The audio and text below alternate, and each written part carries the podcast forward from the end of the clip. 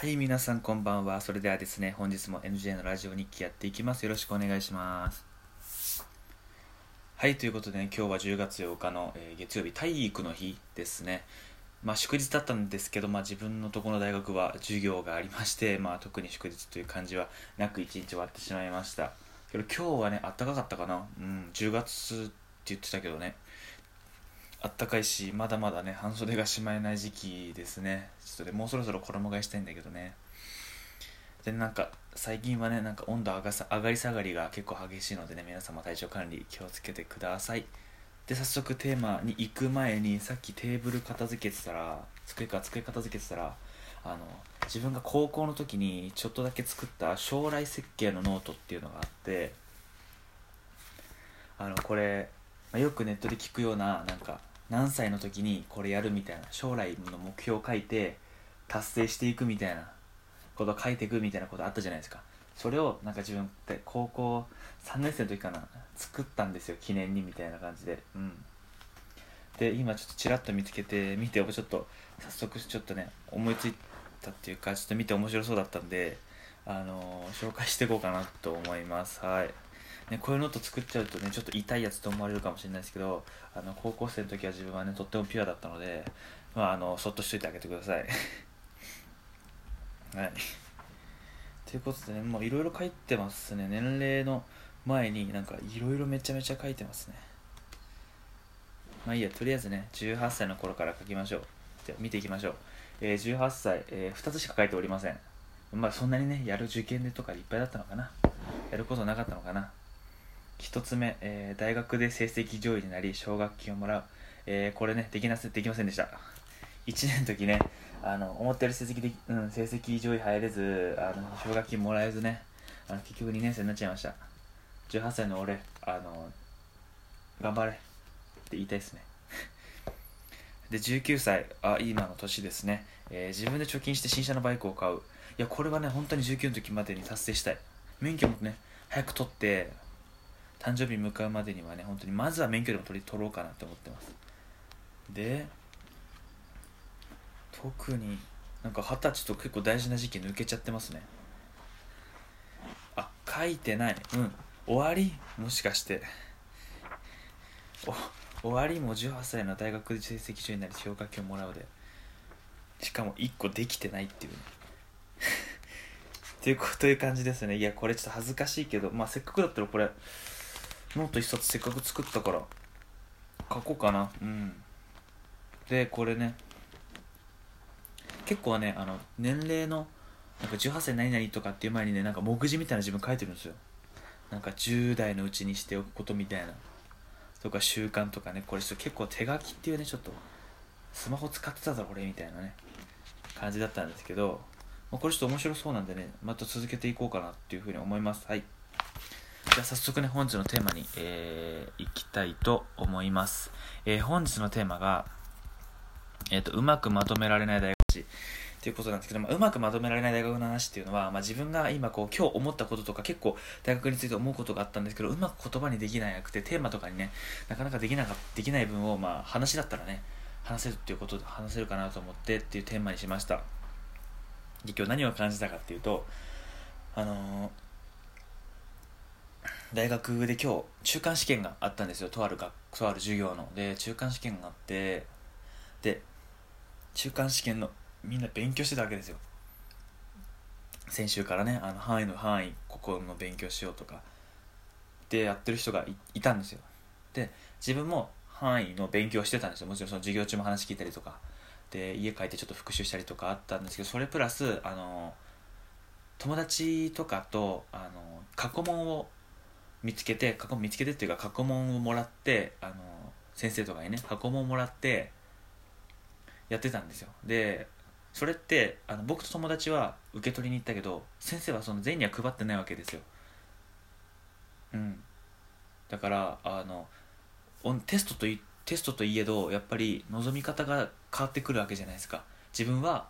あの勉強プラス過去問で対策で傾向とかねあここの問題出そうだなみたいなやるってたわけですよ。で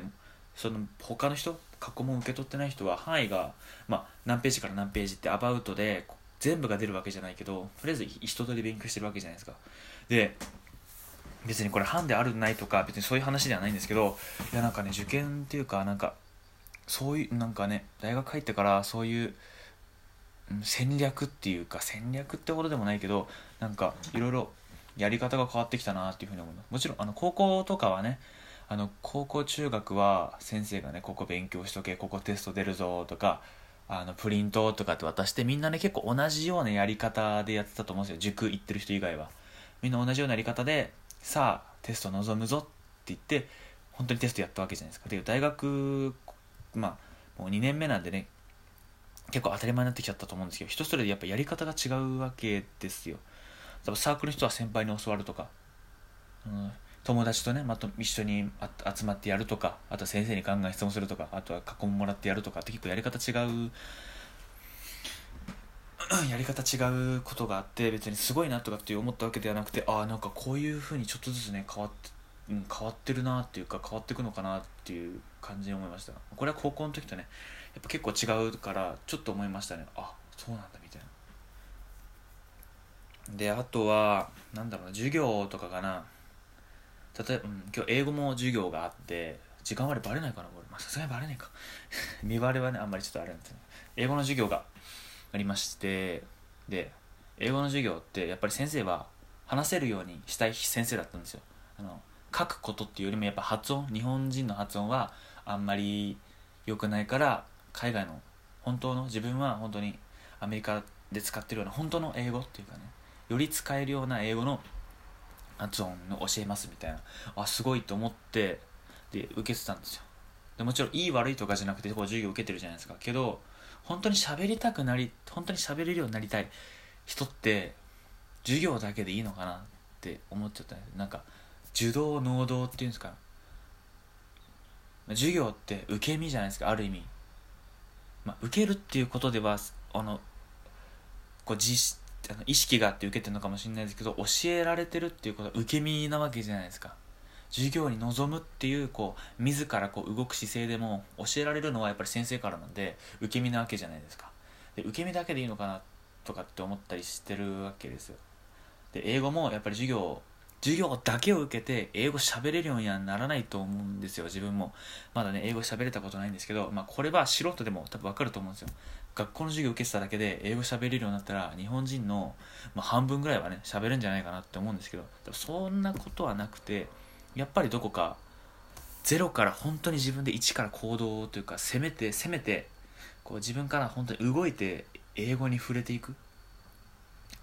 受け身の要素一つもなく本当に攻めの一択で英語に触れる触れていくっていうことが大事なんじゃないかなって思ったんですよ。ただ授業聞くだけじゃなくてまあ当たりあなんか結構ありきたりですけど洋楽とかね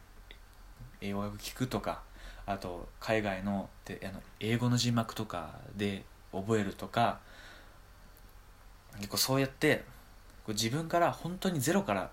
100まで全部自分から言ってるぐらいの勢いじゃないとなんか身につけらんないんじゃないかなって思ってきてでそれってよく考えたらあのあのほほとんどのことだと思うんですよ。あの暗記とかで済むようなものだったらまあ別に教わっててもできるんですよ。あのうん、そう。授業とかねあの暗記系統が多かったらそうだと思うんですけどあのなんていうんですかね自分でやってみて体得するもの？だから運動とかなんか野球とかかな？野球とか、まあ、例で挙げるとね野球とかこう自分主体のものってやっぱりなんか自分で行かないとできないんじゃないかなっていうふうに思ってて学だから教わるだけじゃなくて自分で本当に一から仮説を立ててやってみるとか本当にねとりあえず自分で何か自分からやってみるっていうことが大切,、うん、大切なんじゃないかなって今日はその授業を受けてて思いました。別に大学の授業がいい悪いじゃなくて本当に覚えたかったらやっぱり自分で動くことが大切なんだなっていうの。これね本当にこれツイッターとか本当にね高校卒業して時からね死ぬほどツイッターとかでねみんなの話とか聞いてツイートとか見てるとこれこういうこと当たり前に出てきて自分もそう自分でやるのなんて当たり前じゃんって思ったんですけどいざやっぱね改めて今日感じましたね本当に。英語も、うんまあ、英語の話になっちゃうんですけど英語もやっぱり授業聞くだけじゃなくてその自分から音楽聴いたりとかあとはね、まあ、一番手っ取り早いのは海外に行っちゃった行って話すとか本当にあのえそういう環境に集中できるようなところがやっぱり一番なんじゃないかなっていうふうに思います。野球でいうなんか寮に入るみたいなもん感じなんですかね。なんて言うんだろうね。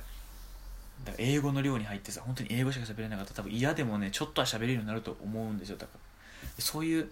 環境にいかにこうスムーズに自分を持っていけるかっていうのがやっぱりその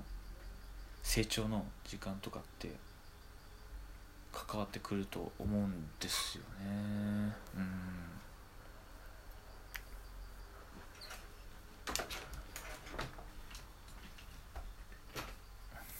あすいませんちょっとね。ど窓が閉まっちゃいました。はい。ということでね、えー、今回はあのー、うまくまとめられない大学の話っていうことをしてました。本当にね答えうんなんてまとめたらいいのか本当に分かんないんだけどまあ聞いてまあ、本当に考えてみてください自分で。本当にねこれは答えがないというか本当に人それぞれ違うものだし自分もまとめられてないのであの本当にこれは何ていうんですかね本当に気持ちの部分が多いと思うんですよ。なんでね皆さんもしこれをお聞きだったらあの今自分が何をして何をどう生きてるかっていうのもね一回考えて振り返ってみると、振り返ってみるのはいかがでしょうか。ということで、えー、本日の放送はここまでにしたいと思います、えー、また次回の放送でお会いしましょう。それではおやすみなさい。